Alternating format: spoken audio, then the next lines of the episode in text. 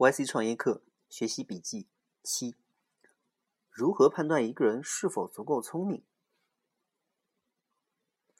也许我们可以从以下几个方面去考虑：此人是否拥有足够多且清晰准确的概念？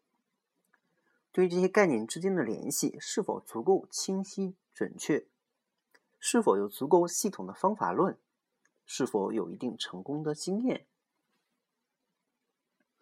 一个人无论多强，无论是否在某个领域早已是顶尖专家，当他面对一个他完全没有概念的领域，本质上他与白痴无异。我常常反思自己在创业这方面，差不多两三年前，我自己就是一个彻头彻尾的白痴。虽然在那个时候，我也开过好几家公司，也真能养活一大群员工。在做 New One 之前。我和朋友合伙开了一家留学咨询公司，我没有想过 growth，反正觉着反正也不大可能做大。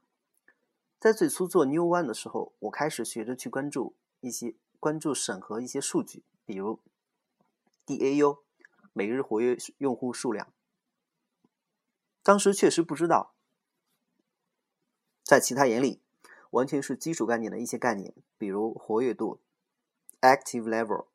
比如留存率、recession、实际推广效果、net promoter scores 等等。于是现在回头想，最初的时候真的是很笨。这些都是 Sam 在第第一节课中提到的概念。差不多一年前，在天使投资这方面，我也是个彻头彻尾的白痴，因为对这因为对这事儿完全没有概念。那时候我对聪明的概念还没有现在这么的清晰，于是，在判断人的时候，总总是出错。那个时候，我对创建的这个概念有着错误的理解，所以常常被烂烂主意所震撼，也常常因此错过好创建。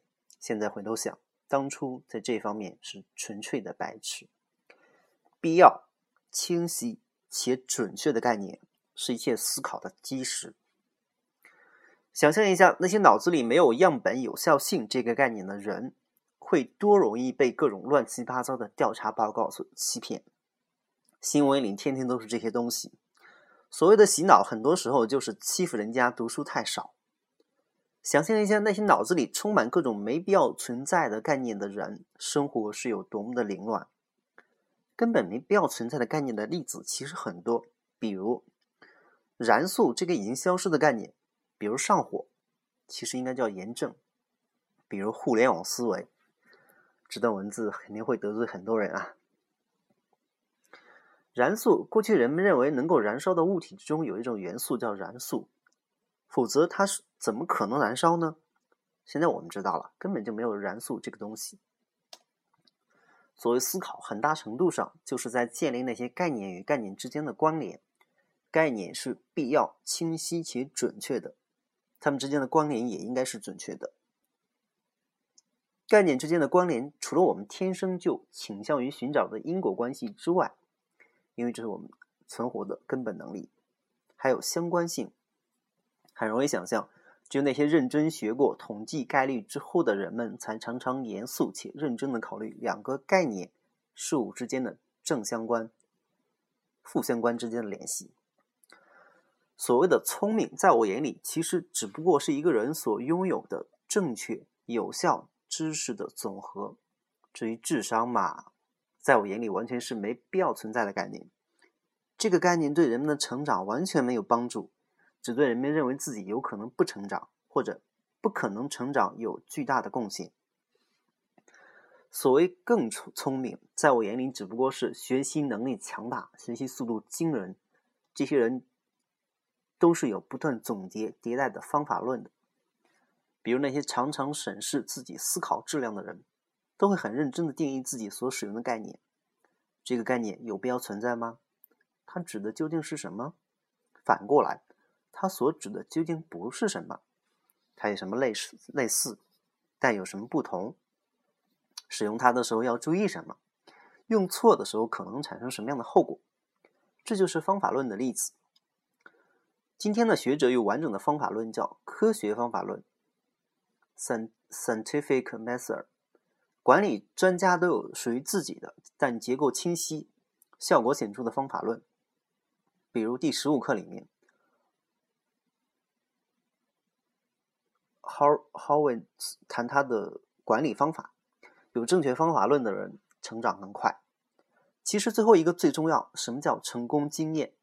不一定非是那种年纪轻轻已经是上市公司董董事那种，也不一定是连续三届国际奥林匹克竞赛金牌得主。这样的人肯定聪明，但是他们也不是一开始就这样的。